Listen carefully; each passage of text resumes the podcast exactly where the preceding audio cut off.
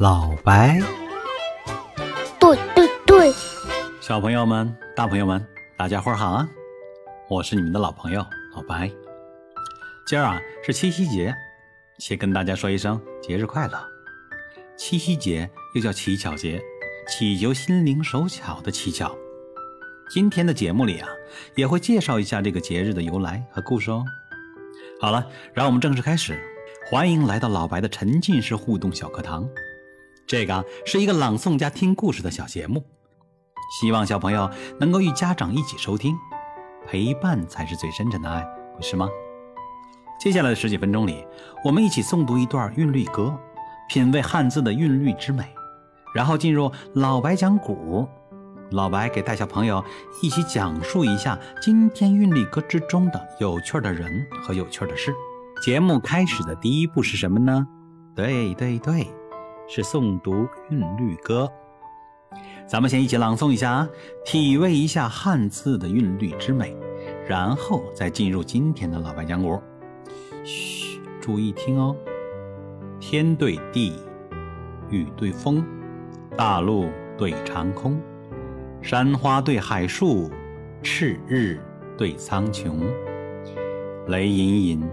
雾蒙蒙，日下对天中，风高秋月白，雨霁晚霞红。牛女二星河左右，参商两曜斗西东。今天啊，咱们读的是东韵，的翁东的东。来，大家一起念诵一遍，老白领读，小朋友和大朋友们一起跟读一遍哦。天对地，雨对风，大陆对长空，山花对海树，赤日对苍穹，雷隐隐，雾蒙蒙。日下对天中，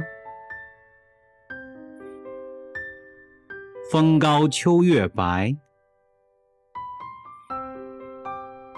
雨霁晚霞红。牛女二星河左右，参商两曜斗西东。好了，是不是很好听？当我们说话的时候啊，每句话的最后一个字的韵母相同或者相近的时候，就会产生一种很和谐的声调以及很舒服的节奏，这个叫押韵。然后这种美感啊，叫做韵律美。语言之所以美妙，除了这样的声韵之美之外啊，还有语义之美。就像咱们刚刚念过的这首韵律歌，你说天，哎，我对地。你出了个上联儿，风高秋月白，我回了你一句，雨霁晚霞红，这样对话的感觉就会是很有默契，也会显得文雅不俗气。古人做诗词对对子的时候，不能瞎说，不能乱举例子，所有的例子啊得有来历，得有典故。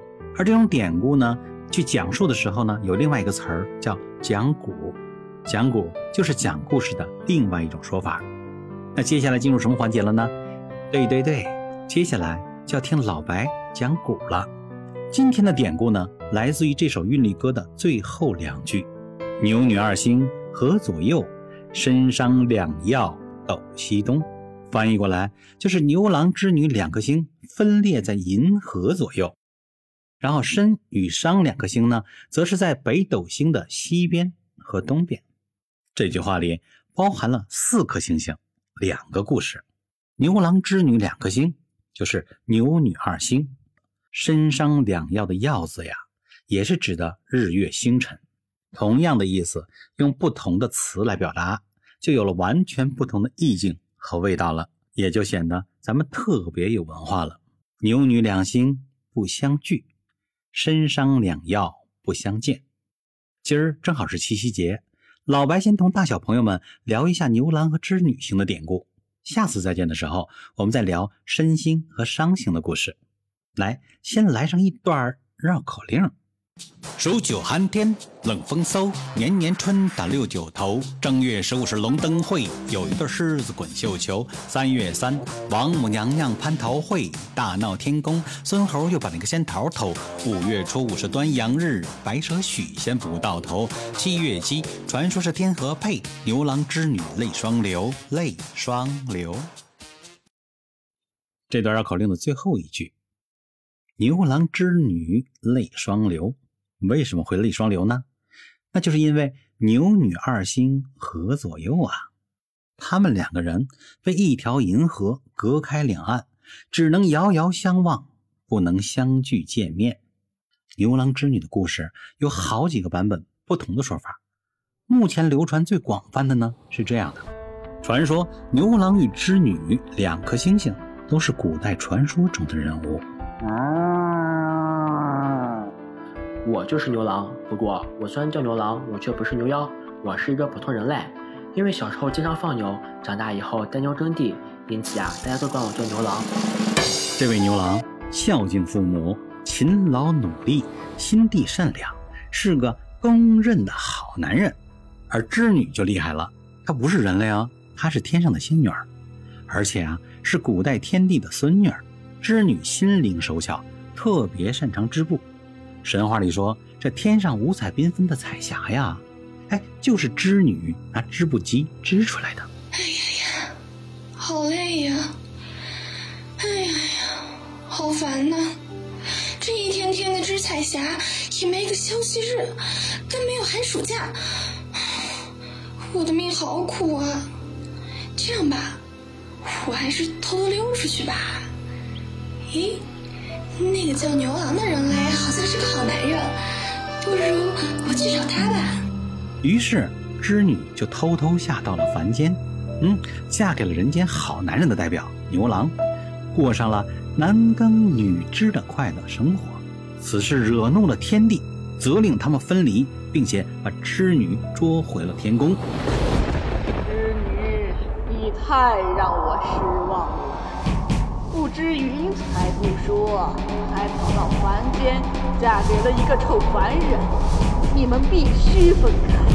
牛郎舍不得呀，赶紧带着孩子就追上天了，一边追一边喊：“天帝大人，我们知道错了，你就原谅我们吧。”那天帝就说了：“说原谅就原谅，我堂堂天帝不要面子了吗？你既然上来了。”也给你封个神仙当当吧，以后你就是牛郎星了，也住天上吧。但是你们还是不要见面了。而且天帝为了阻止他们相聚，还变出了一条银河，把他们给隔开了。一个在河左，一个在河右，只能相望，不能相见。不过他们坚定而又浪漫的爱情啊，感动了喜鹊。于是每年农历的七月初七，无数喜鹊便约好了一起飞到天上去，用身体啊搭成一道跨越天河的鹊桥，让牛郎织女在桥上相会。哟，织女啊，这一年没见了，怎么看着你好像胖了很多呀？一年就只见一次面，见面你就气我，我打我打我打我打我打我打打打打打。这个就叫鹊桥会。刚刚讲的这个就是很多人都知道的版本，这也是为什么现在七夕节被称为中国人自己的情人节的原因。不过这里面还有一个版本比较简单，而且这个版本就是很多人都不知道的了。老白今天就给小朋友和大朋友讲讲这个传说最古老时候的样子。在最早的故事里，牛郎和织女。都是天上的星星，是天上的神仙。牛郎是在河西，负责耕作种地，还教导人们如何用牛来耕地，如何种庄稼。织女呢，在河东，负责纺织和制衣。还说这个天帝呀，看织女太辛苦，生活太枯燥，主动安排牛郎和织女结成了夫妻，说：“哎，你们可以在工作之余一起玩耍，放松一下。”但是这织女跟牛郎在一起之后玩疯了，不织布了，不回家了。天帝一看，哦，这还了得，就又把他们给分开了，而且只允许他们一年见一面。这一天就是今天，七月初七。老白现在讲这个版本呢，是这个故事的最早的面貌。虽然没有那么浪漫，但是很有逻辑。这个版本呢，是劝人勤劳，告诉大家要有节制，玩耍可以，得有度。不管哪个版本，在中国大多数地方，七夕节主要是拜祭织女的。牛郎是耕种，代表的是力气，是勤奋。织女呢是织布制衣，代表的是手巧是创意，所以七夕节还有个名字啊，叫做乞巧节，乞求的乞，心灵手巧的巧。在过去，织布啊做衣服呀，主要是分工给女孩们的，所以在七月初七的时候，会有无数的女孩子向织女许愿，希望自己可以更加心灵手巧一些。当然了，到了如今。男孩子与女孩子分工就没那么明显了，哎，包括爸爸妈妈也是一样的能干，一样的棒棒的。好了，今天的老白讲古就讲到这里。今天是七夕节，我们知道了七夕节是来源于牛郎与织女的故事。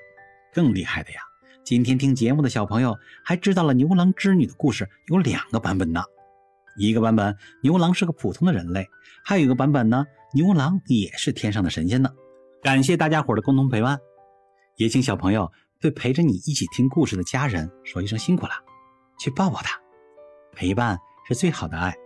今天的小任务是，家长与小朋友一起去看一下星星，可以去天文馆，更推荐在天气晴好的夜晚，带上宝宝去看看星星，一起去看一眼。哎，牛郎织女星到底是什么样子的？从小有机会认真仰望天空的孩子。是非常幸福的。一般在古人的文章里出现的星星啊，绝大多数是肉眼可见的，又大又明亮，非常容易观测到。没办法呀，古人呢是拿肉眼看星星，那时候还没什么望远镜呢，更别说现在科学家们发明出来专门用来看很远很远以外星星的天文望远镜了。所以在古时候，英雄啊、领袖都会有非常非常好的视力。所以，小朋友们，你们现在知道爱护好自己的眼睛是多么的重要吗？今儿啊，咱们讲了牛女二星的故事，下次啊，老白会跟小朋友和大朋友一起来聊聊申商两颗星星的故事。你们能想象吗？商店商人的商就是来自于商星。哎，你们知道吗？申星与后来的大唐盛世有关哦。感谢收听，每周四、周日，老白对对对。准时更新，等你们哦。